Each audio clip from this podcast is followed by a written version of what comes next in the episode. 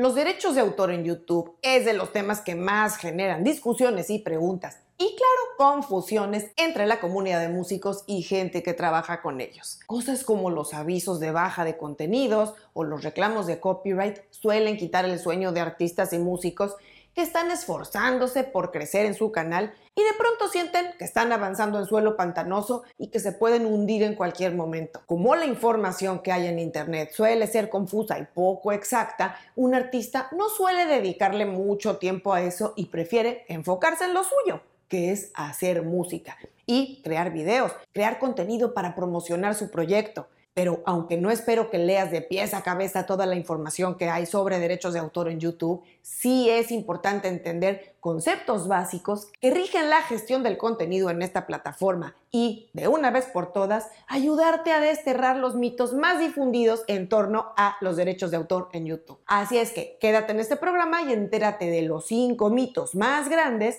que suele haber sobre el tema de los derechos de autor en YouTube, especialmente hablando de músicos y artistas. Soy Ana Luisa Patiño y estás en mi disquera, la casa del artista independiente bien informado.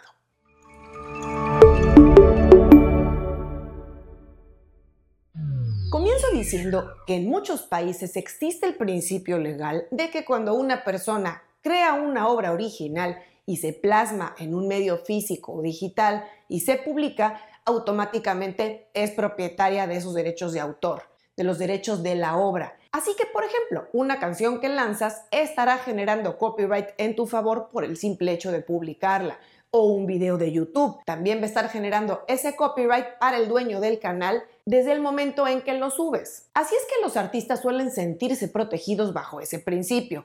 Pero ojo, hay muchos matices que analizar. Así es que vamos a revisar estos cinco mitos para que veas a qué me refiero. Y quédate hasta el final que voy a cerrar con uno de los mitos más populares. ¿Y qué debes hacer al respecto si estás en esas circunstancias? Comencemos con el mito número uno. Dar crédito al autor implica que puedes usar su contenido. Hay artistas que dicen, ¿por qué me reclaman si otorgué el crédito al autor? Tengo que decirte que dar crédito al propietario de los derechos de autor de una obra no te otorga automáticamente los derechos para usarla. En el caso de los músicos, pues suelen tomar canciones o videos, pero pues también se puede dar el caso que tomen textos de un libro, por ejemplo. He hablado en mis otros programas sobre los covers en YouTube. Te dejo el enlace en las notas por si no lo has visto. Y si lo viste, recordarás que comenté que si bien no puedo asegurarte que subir covers te va a ocasionar un reclamo en YouTube, sí puedo decirte que es muy probable que así sea. Tal vez no te van a dar de baja el contenido, pero sí te va a llegar un aviso de que el autor de esa composición va a monetizar tu video o en el mejor de los casos a compartir el ingreso contigo en el caso de que ya monetices tu canal. Así es que debes asegurarte de que obtuviste los derechos necesarios de los elementos protegidos por derecho de autor que uses en tus videos antes de subirlos a YouTube. Y con esto me refiero no solo a música, sino también a cualquier elemento visual que estés usando, del cual no seas el dueño o creador. El segundo mito es, como los otros canales lo hacen, yo también puedo hacerlo. Ese mito es súper común.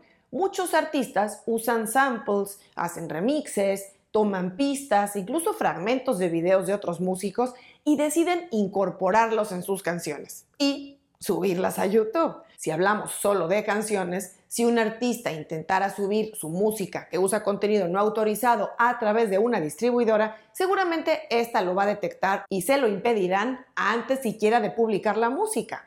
Pero como en el caso de YouTube todos podemos dar clic y subir lo que nos dé la gana, o casi, es más fácil que un artista se tome esa licencia creativa y suba a su canal videos que usen partes de contenido que pidió prestado, por decirlo sutilmente. Y como muchos artistas logran pasar por debajo del radar, a veces por el tamaño de sus canales y otras porque el autor o dueño del material protegido no tiene un mecanismo de protección activado, o incluso también porque ese préstamo está muy disfrazado y ha logrado pasar debajo del radar de los escáneres de YouTube.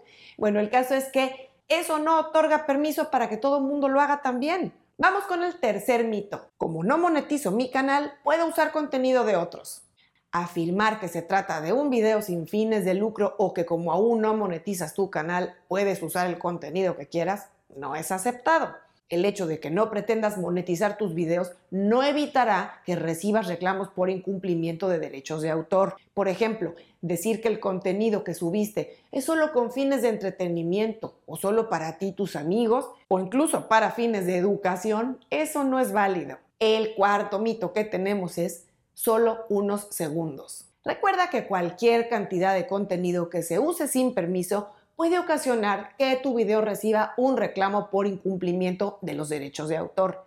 No necesitas usar la canción completa o fragmentos muy largos para levantar esa alerta. Unos poquitos segundos de contenido bastan para que los sistemas de escaneos lo detecten y caiga la notificación. En el mejor de los casos, el dueño de esa música podría monetizar tu video y no darlo de baja, pero podría darse también el caso de que te llegue una baja por incumplimiento y te eliminen el video, incluso haciéndote acreedor a un strike o penalización, de los cuales, te recuerdo, YouTube solamente tolera tres antes de dar de baja definitivamente un canal.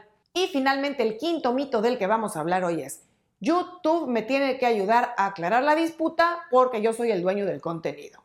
Esta es delicada y desafortunadamente hay cientos y miles de artistas que todos los días sufren las consecuencias de no haber protegido debidamente su música o sus videos. Es común que haya artistas o incluso compositores que se han percatado de que existe música suya, ya sea interpretada por ellos, que alguien más subió a YouTube sin su autorización, o incluso composiciones propias que otros artistas les han grabado y de las cuales pues no reciben regalías. Y muchos de ellos lo que hacen es intentar contactar a YouTube vía email para hacerles saber su reclamo y solicitar ayuda para interceder. La realidad aquí es que YouTube no va a interceder ni a favor de uno ni a favor de otro. No van a mediar entre las partes en ningún caso sino que se han establecido mecanismos más automatizados para gestionar estos reclamos. Digamos que YouTube necesitaría un ejército de abogados y por supuesto mucho dinero para pagarles. Así es que la manera directa en que ellos salen de este problema es ofrecer el recurso de la impugnación en el caso de que tú quieres pelear un reclamo que te hayan aplicado o bien el recurso de solicitar un reclamo de copyright a través de tu canal si el contenido que se usó sin autorización es tuyo. Así es que, si estás seguro de tener todos los derechos necesarios sobre el contenido en cuestión, puedes apelar a estos recursos dentro de tu sección de YouTube Studio. Si impugnas una reclamación de Content ID que recibiste por uno de tus videos, el reclamante de tu video va a recibir una notificación y tendrá hasta 30 días para responder. En cambio, si tú eres el que detectaste que alguien está usando tu contenido sin autorización en otro canal, debes ir a la sección de copyright en tu canal, en YouTube Studio, y seguramente vas a ver ahí el video infractor en cuestión, porque YouTube lo habrá detectado con sus sistemas de escaneo. Ahí mismo vas a ver la opción para hacerle llegar un reclamo al canal que usó tu contenido sin permiso. Cierro diciendo que uses estos recursos con todo cuidado y responsabilidad. Si tienes dudas, es mejor que te asesores con un abogado para que te explique las preguntas que puedas tener. YouTube no toma a la ligera este tipo de reclamos y un mal manejo o un reclamo en falso sin contar con los derechos puede resultar en una penalización para tu canal. Por si no has visto el programa donde hablo de por qué puede llegarte un reclamo de Content ID en los videos de tus propias canciones, revísalo aquí.